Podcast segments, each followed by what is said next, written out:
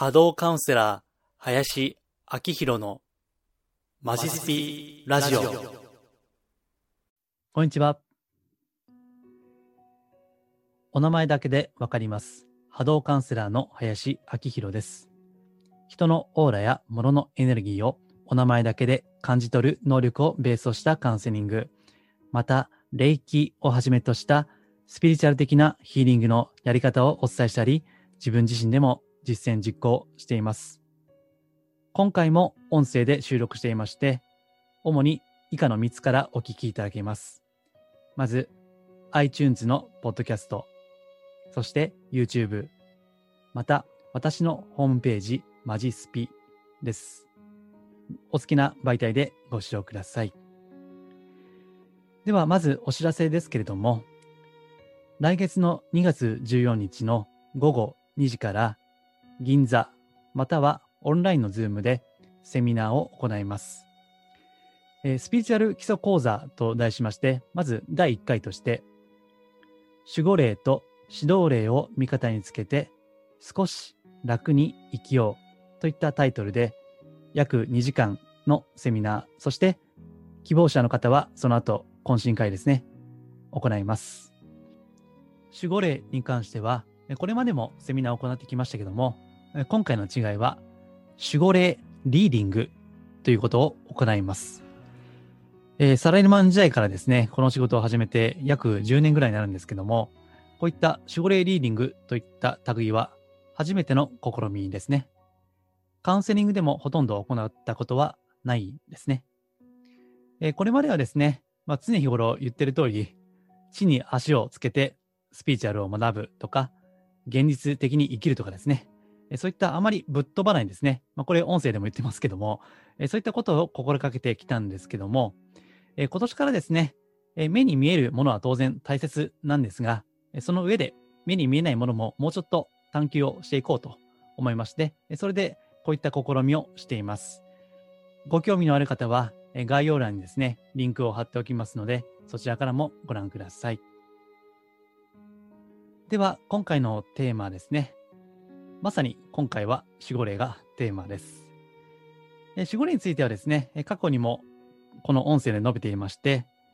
えこの音声はですね、iTunes でのご視聴が一番多いですので、え過去の守護霊について取り上げた回を言っておきますと、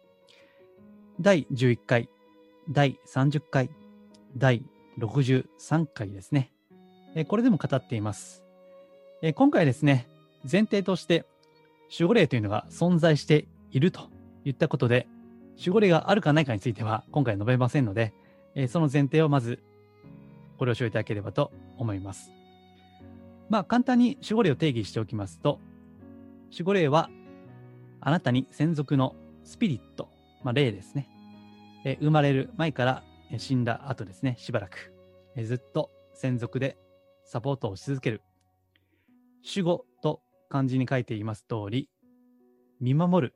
とかですね、まあ、ピンチの時は守るとか、えそういった存在です。え今回ですね、セミナーを来月するにあたって、まあ、その考えている内容の一部をですね、述べていこうと思ってるんですが、まあ、タイトルはですね、守護霊にこう導かれるコツ、導かれやすくなる心がけ、守られやすくなる心得みたいなですね、そういった感じで述べてみたいと思います。え私はですね、まあ、こういった仕事をしていることもあり、守護霊っていうのは見えるんですね。まあ、いわゆる見えるというやつ。えただし、肉眼で見ているわけではなくて、えーいわばいつも言っている波動とかエネルギーとかですね。いわば光の存在として見ているわけです。えそういったスピーチャー的な感覚で見ているんですね。ですから、私にとって守護霊というのは、もう存在するということが当たり前なんですね。えーところが、やっぱり、まあ、私もですねあ、こういったこと言ってますけど、えー25歳ぐらいまで全くこういった世界は分かりませんでしたので、当然見えない方の考えやお気持ちも分かっているつもりです。えーつまり、まあ、林さんはそういった守護霊が分かるからいいんですけど、私は別に見えないし、よく分かりませんと。まあでも、それがいろんな方が言ってるから、いるんだろうなとは思うけども、実際に本当に存在しているかという確信は持てないということを言われることがあります。えこれは非常にごもっともなことですよね。ですから、人によっては目に見えないから信じないという方がいても当然なんですね。まあ、ただですね、まあ、私としてはやっぱりそういった守護霊という存在を信じた方がいいなと思いますし、えたとえ守護霊というのは目に見えなくても信じることはできるというふうに思っているんですね。じゃあ、えー、それにはどうすればいいかということなんですけども、難しいのは守護霊という、まあ、ある意味では表現なんですね。こういった表現をするものだから、それがいるかいないか、目に見えるか見えないかというですね、こういったあるかないかみたいな世界に入っちゃうんですけども、これをもうちょっと角度を変えていけば、生かされている、そして導かれているということなんですね。スピーチュアル的に私たちを生かしているもの、そして目に見えない世界から私たちのこの人生を導いているもの、それを私は守護霊と言ってもいいんじゃないかなというふうに思うわけですね。ですから、たとえ守護霊という存在が目に見えなくとも感じることができなくてもですね、生かされているという感覚、または導かれているという感覚があればですね、それで十分ではないかなというふうに思うわけですね。で、ここで参考になるのがですね、まあ、これも有名ですけども、例のスティーブ・ジョブズの言葉なんですね。もうこれは、ジョブズはご存知じゃない方はいらっしゃらないかと思うんですけども、え彼の有名な講演、スタンフォード大学の講演、これは YouTube で検索してもすぐ出てくるやつですね。まあ、すでにご存知の方もおられるかと思いますけども、この講演っていうのが私も何回も見返しているぐらい素晴らしいものなんですね。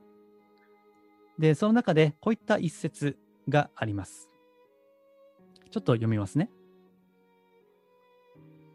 先を見通して点をつなぐことはできない。振り返ってつなぐことしかできない。だから将来何らかの形で点がつながると信じることだ。何かを信じ続けることだ。直感、運命、人生、カルマ、その他何でも。この手法が私を裏切ったことは一度もなく、そして私の人生に大きな違いをもたらした。といった一節ですね。点をつなぐっていうのは、英語ではコネクティングドッツというふうに言っています。これはジョブズさん自身が若い頃からいろんな体験をしてこられたとその中には、これが何の役に立つんだろうかと疑問に思ったような体験もあるそうなんですけども、それを後で振り返ったときに、まるでその一つ一つの経験、つまりここでは点ですね。そのバラバラだと思っていた点が、後で振り返ると、線となって、いわば一本の道となってつながっているということですね。そういったことを述べているわけです。ジョブズさんは禅も写真でいらっしゃったということですから、これはなかなか深い言葉だなというふうに私は感じているんですね。たとえ守護霊という存在が目に見えなくとも、もし守護霊という言葉が苦手であれば、別に神でも仏でも天使でも観音様でも何とか菩薩でもいいですよ。あの、ご自身のお好きな表現で結構ですけども、まあ、そういった目に見えない存在ですね。えたとえそれを目に見るということができなくても、そういう点を点をつなぐ、何かに導かれている、一つ一つの体験は無駄がない。必ず何かにつながっているという感覚ですね。え、そういった感覚をより深く持つことができて、え、そしてそこに対して感謝ですね。ありがたいという気持ちを持つことができるなら、たとえ守護霊なる存在が見えに見えなくても、それは立派なスピーチュアル的な、霊的な生き方ではないかなというふうに思いますね。導かれているとか、守られているとか、点と点が全てつながっているとか、いった表現というのは、身近な日本語で言いますと、縁なんですね。ご縁の縁ですね。やや古い表現では、絵にしなんて言いますけどね。こういった縁の自覚をどこまで深く持てるかどうかということですね。守護霊という言葉を使うと、まあ、スピーチャル的な匂いがするもんですからね、嫌がる人がいるんですよね。えただ、守護霊という言葉を使わずですね、縁の自覚といえばですね、より多くの方に届くんではないかなというふうに思うわけです。そしてこの縁の自覚っていうのが深まっていくと、それは恩ですね。恩の自覚に変わっていくわけです。まあ、これが感謝ということですね。縁の自覚から恩の自覚へと深まっていく、その深まりですね。これが生かされているっていうことの感覚の深まりであり、またそれがそのままスピリチュアル的な何もオーラが見えたりとか、守護霊が見えたりとかしなくても、もう立派にスピリチュアル的な生き方になっていくんですね。ただ今、こういった言葉で表現をしていますけども、じゃあ実際に縁の自覚を深めるとか、恩の自覚を深めていくというのは、そんなに簡単にできることではないんですね。ただ、その上で申し上げると、こういった導かれているっていうことを感じるための心得として、まさにさっきジョブズさんの言葉を引用した通りですね。ご自身で点と点とつなぐということなんですね。わかりやすく言えば、過去自分がしてきた経験というのを一度振り返るということですね。えそして、こういった問いを持つといいと思います。あの体験があったからこそ、今の自分がある。もっと言えば、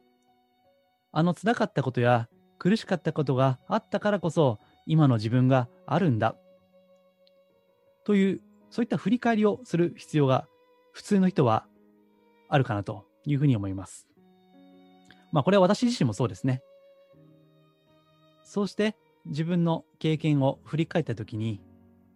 もちろんそれだからといって守護霊の存在は証明はできませんけれども、それでも確かに自分は何かに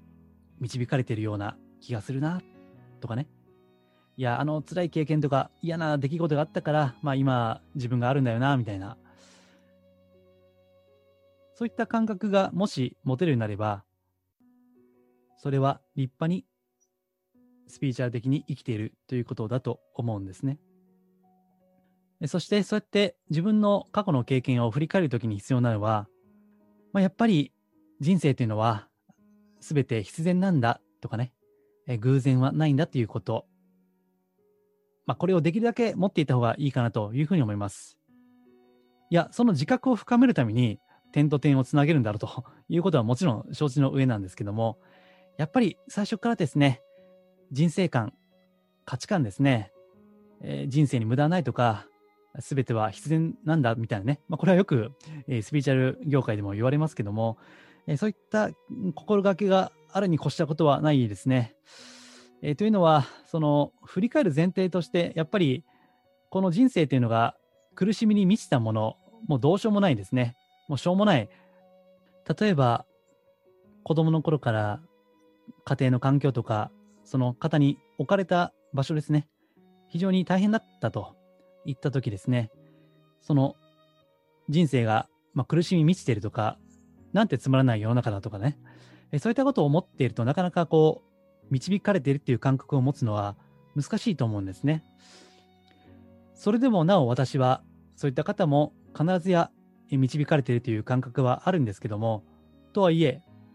まず自分のその苦しみと向き合うということですね。それが必要になってくるかなというふうに思うわけです。ですから、シンプルにね、人生はみんな導かれている、守られているんだというふうにね、簡単に言えればいいんですけども、まあ、人によってはなかなか難しいわけなんですね。えというのも、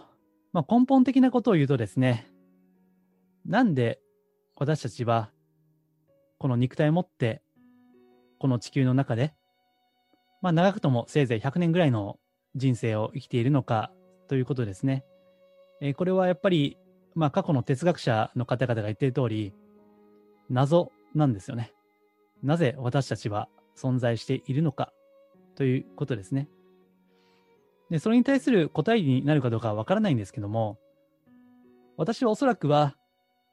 守られているとか、何かに導かれているというのは、一生かけて深めていくべき感覚ではないのかなというふうに思うわけですね。えこの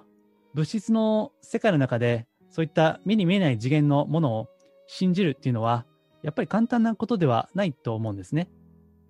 そうであるからこそ、やっぱりこれは一生やることなんです。私はこの音声ではちょっと偉そうなことを言っていますけども、守護霊が一応は見える私でもですね、時に否定的な気分になって、導かれているっていうことが分からなくなることもあるにはあるんですね。肉体を持って生きながら、そういった思いを深めていく。それが私は人生の目的の一つではないかなというふうに思うわけですね。ですから、単にそうですね、守護霊に守られて運気を上げようとかね、まあ、そういった世界もありますよ。非常に分かりやすい世界としてあるんだけども、本当はですね、もっともっと深い世界につながっているということなんですね。ですから、今後の音声やブログでもですね、こういった信じるということ、そして目に見えない世界ということは繰り返し述べていこうと思っています。今回は守護霊に導かれる心得として、それがあったからこそという問い、そして過去の自分自身の経験である点と点、いろんな経験をつないでいくという心がけ、えそれが大事ですよということを申し上げました。ご参考になれば幸いです。えではえ、今回の内容ですね。いつもメルマガではもうちょっと深掘りして述べています。毎週土曜日に出しています。え無料のグループヒーリングも行っていますので、もしよければ私のホームページマジスピをご覧いただいて、登録のフォームがいろんなところにありますから、そこからご登録いただければ幸いです。では、今回は以上です。ありがとうございます。リクエストやお問い合わせは、ホームページマジスピの中にあるお問い合わせフォームや、マジスピから無料で購読できるメールマガジンへのご返信でお受けしています。できる範囲でお答えしたいと思います。それではまたお耳にかかりましょう。